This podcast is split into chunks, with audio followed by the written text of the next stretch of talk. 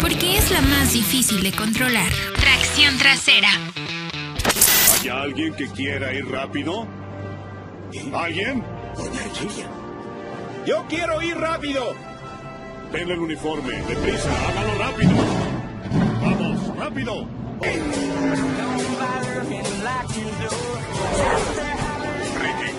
Solo recuerda una cosa. Si arruinas el auto, pagas 200 mil de tu bolsillo. Así que trátalo bien, ¿sí? Con todo respeto, Lucius, voy a empezar a conducir. Ok. Pues bueno, pues tengo, tengo que hacer estas entrevistas porque así me obliga el contrato, pero no es cierto. Corriendo y grabando, vámonos. ¿Qué tal amigos? Me da mucho gusto saludarlos de nueva cuenta, el hater de los autos. Y aquí regresando a mi elemento, donde me hice y hice grandes historias y marqué récords importantes a una pista de automovilismo. Pero pues la gente, nadie, nadie lo ubica, pero bueno, hoy es muy importante porque como lo han visto en nuestro canal, hemos platicado con gente muy importante dentro del automovilismo nacional. Ya estuvo el Chapulín, ya estuvo Benito Guerra, pero ahora eh, tenemos la fortuna que nos aceptó la invitación, nuestro piloto oficial del canal de Autología, Víctor. Víctor, bienvenido al canal del Hater. ¿Cómo estás? Bien, Hater, un gusto. Ahorita que platicabas de tus logros aquí, creo que eran de beber litros de cerveza, ¿no? no, de, de, pues de otras cosas, pero, pero aquí me la pasé muy divertido. No, yo, yo, me, yo nací en una pista, pero eso nadie lo sabe y pronto no puedo revelar mi identidad y, y mis logros y mis récords que se han hecho historia y han hecho grandes leyendas del automovilismo. Pero bueno, algún día me lo superarán. No, ya, ya, en serio, muy contento de estar aquí con, contigo. Gracias. Eh, pues algún rato a platicar, ¿no? Sí, ya se, hasta aquí se me hizo también con otro aquí en tracción trasera, porque es el señor récord. Déjenme decirles que los que siguen el canal de Autología, Víctor tuvo la oportunidad de, de imponer un récord de velocidad. ¿Cuándo fue? ¿Hace dos años?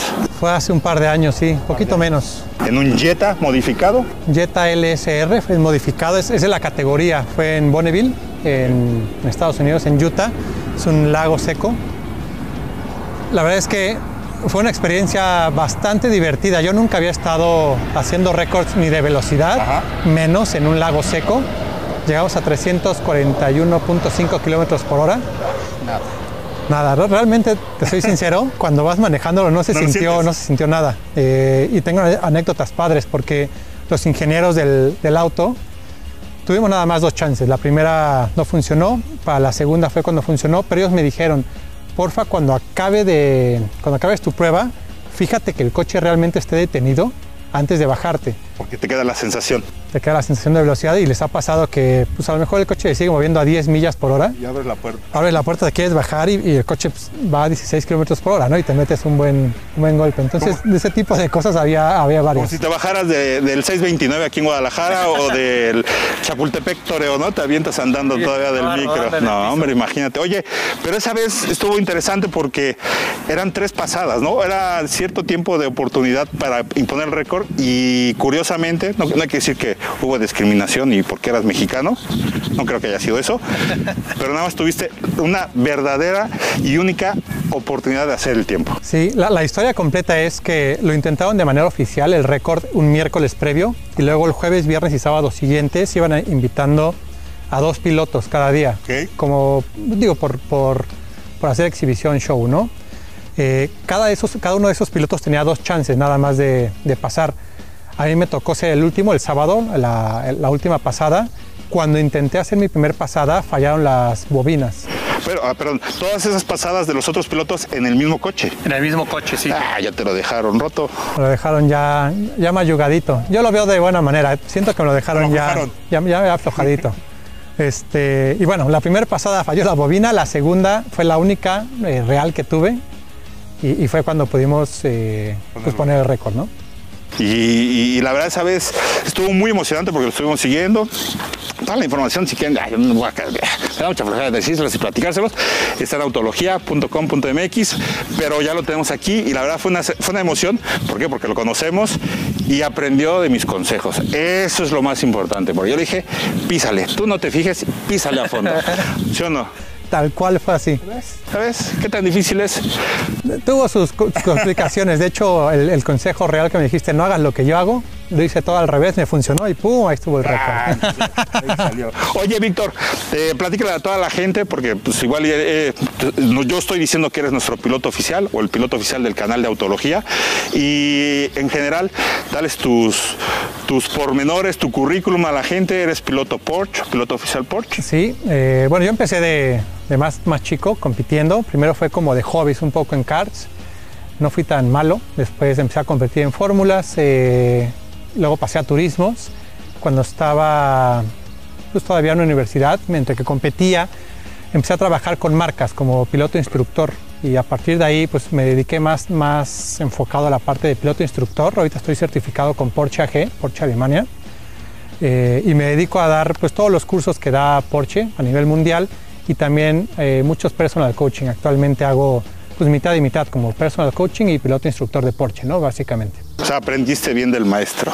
Ah, no es cierto. Pero la verdad, eh, eh, amigos, no toda todo lo que es automovilismo y ser piloto profesional, tienes que estar corriendo en circuitos o en campeonatos.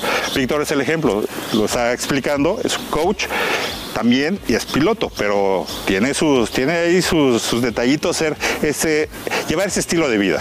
Sí, eh, por suerte mi esposa la conocí ya cuando me dedicaba a esto, entonces desde el momento que empezamos a andar entendió ¿no? que yo viajaba mucho porque la mitad del tiempo, por ejemplo, un poco más, me la paso pues de viaje en- Claro. en, diferentes ciudades. Creo que sí es, pues es una, una forma de vida. La verdad es que a mí me gusta mucho y tiene que gustarte para que funcione, ¿no? Así es. Oye, Víctor, eh, cuéntanos más eh, tu experiencia.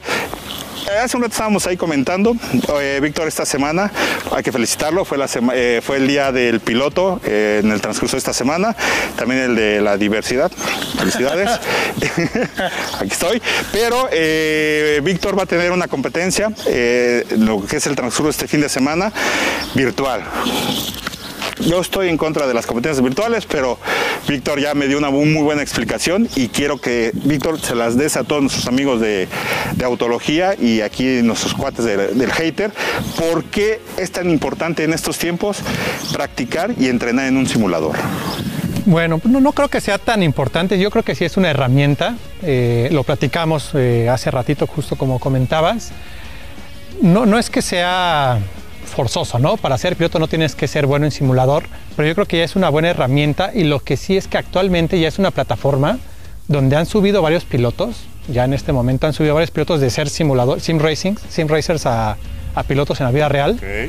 Eh, y yo creo que poco a poco se está empezando a abrir más esta, esta plataforma, ¿no? Tengo la, pues, la, la suerte de conocer a varias personas. Estuve como instructor en el Race of Champions de varios, eh, de varios eh, campeones mundiales de simulador.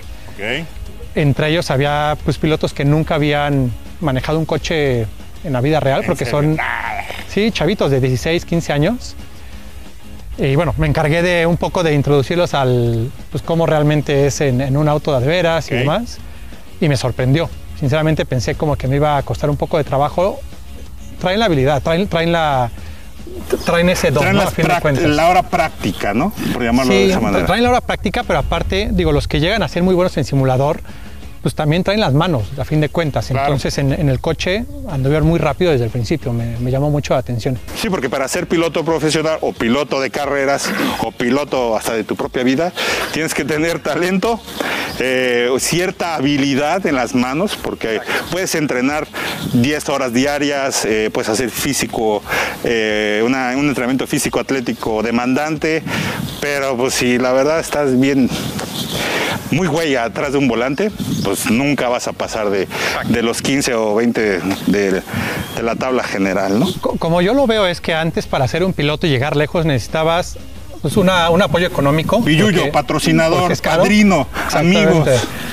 Un, Un poco papá de rico. suerte y también habilidad. Papá rico también. Papá rico. Sí, sí, la parte económica, eso era indispensable antes.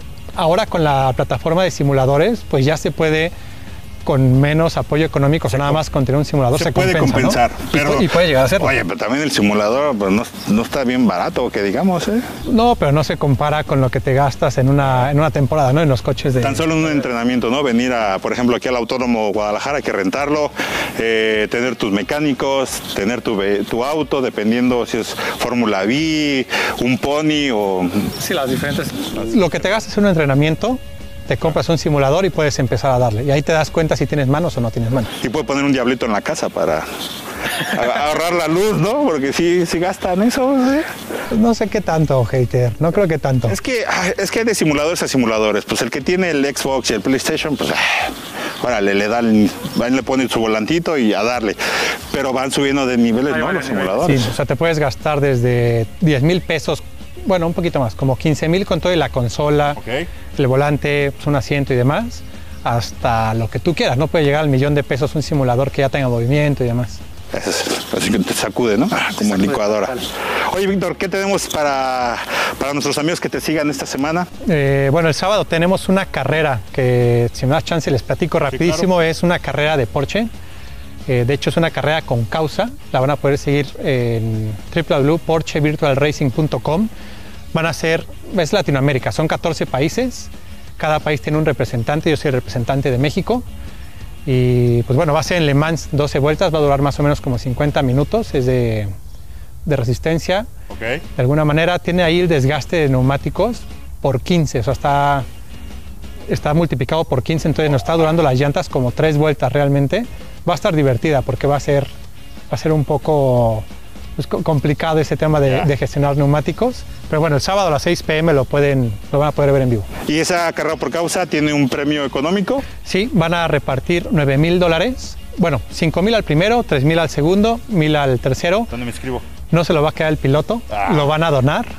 Es una organización que se llama Techo, es un pacto de, Ok. Ah, pues está chido. que hicieron ahí para los damnificados por, por COVID.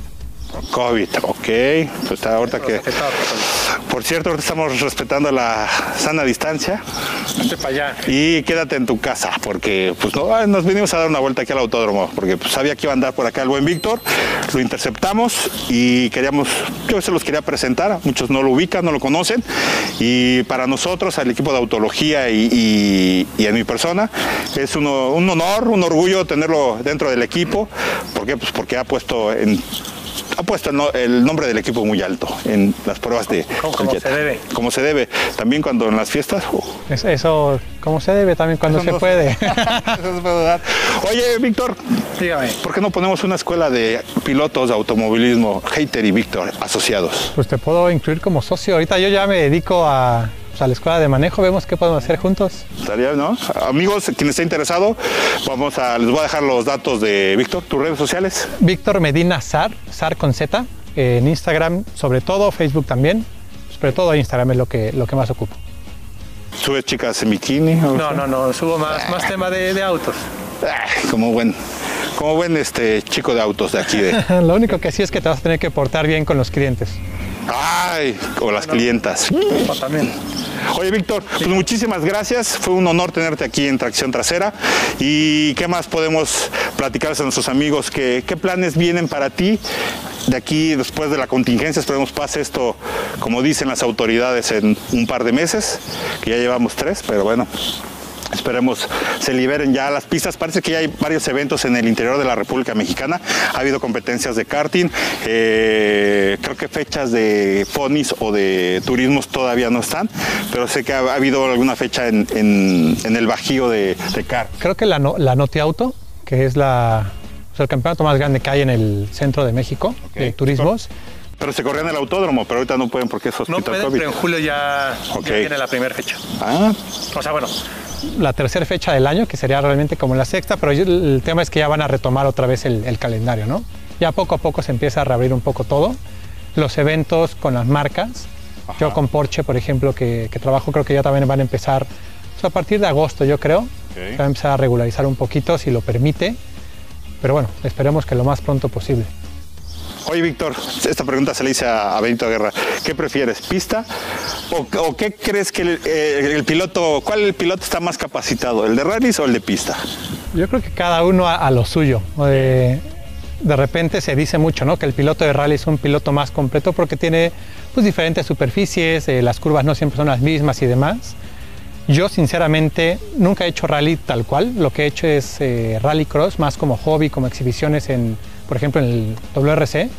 Está dando hot laps en, en, pues, en la super especial. Yo sinceramente que cada uno, cada rama tiene pues, su dificultad. Tú puedes ser muy bueno en pista y en rally no. O hay gente que es muy bueno en rally, pero en pista, por ejemplo, son muy, pues de repente un poco bruscos. El manejo es mucho más fino en pista. Entonces, no, no, no, no exime, no exime una cosa a la otra, ¿no? Cada, cada una. Ahí están los ejemplos, ¿no? De Kimi Raikkonen y Kubica. Tal cual. Uno de Fórmula 1 fue a rally de- y el otro de. Bueno, los dos fueron de Fórmula 1 a rally. Rally. Y ay, Nunca hemos visto uno de rally que llegue a Fórmula 1 ¿no?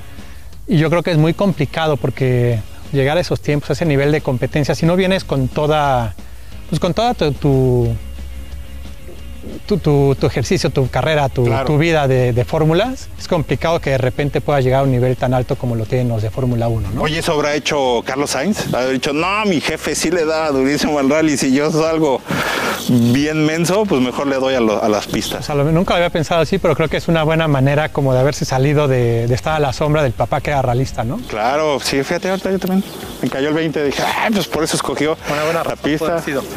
Puede que para muchos es como que más tranquilo. Y ahorita justo, Hater, platicando de eso, por ejemplo, digo, eh, hay, hay ejemplos de los que son fórmulas o pilotos de fórmula que se toman un año sabático y cuando regresan están oxidados, ya, ya, ya no dan los tiempos y están, están fuera de ritmo. Pues imagínate a alguien que no sea de, de fórmulas que de repente quiere entrar, creo que va a ser muy complicado, ¿no? No, y, y- y eso sí, sácame de mi error, cuando eres un piloto muy joven, como que arriesgas más en una pista, ¿no? ¿Es verdad eso? Sí, sí, sí, es verdad. Y cre- creo que no es que... pues sí, sí arriesgas más, más bien es como porque tienes el hambre de demostrar quedar en primero y, y todo el tiempo estar ganando y con el paso del tiempo vas entendiendo que no siempre pues quedar en primero es lo más conveniente. Hay veces que si vas en segundo, pues te conviene por tema de campeonato, puntos y demás, mantenerte en vez de arriesgar y tener un contacto ahí y quedarte sin puntos, ¿no? Sí, es el, el punto de inmadurez, arriesgar y buscar el todo por el todo, a ya correr más inteligentemente, eh, controlar tus tiempos, eh, cuidar tus neumáticos y pues cuidar el coche, ¿no? Porque al final de cuentas es el que te hace ganar. Exacto. Y, y lo hemos visto en todos los pilotos, lo viste en, lo vimos en Lewis Hamilton cuando empezó era Atascado. súper atascado, Alonso también lo era, Max lo era hasta hace poco, poco a poco empieza a ser Pues control, como que ma- más, más maduro, ¿no? De alguna manera en la parte de, de piloto, pero es algo normal de, pues, de todos. Sí, ansias de torero. ¿No? Pero bueno, muchísimas gracias, Víctor. De nueva cuenta, repito tus redes sociales para que te la, todos tus amigos te sigan. Víctor Medina Zar, Z-A-R, al final, eh, en Instagram y, y Facebook. Pues ya saben, me pueden seguir en Facebook, Twitter y ahora en YouTube. Eso. Amigos, eso, hater, ya vamos a hacer más videos y vamos- les voy a tener una sorpresa, ¿eh? porque ya vamos a empezar a hacer pruebas de autos. ¿eh? Uy, la sorpresita que les voy a dar. ¿Y con qué vehículo? No se pierdan. Ahora sí que el próximo capítulo, a la misma hora y en el mismo canal. Muchas gracias. Una de las cualidades más importantes en el Nissan Sentra 2020 es el apartado de la seguridad. Prueba de ello está el sistema de frenado de emergencia con detector de peatones, que nos ayuda a detectar si alguna persona se atraviesa frente a nuestro vehículo y así poder atropellarlo.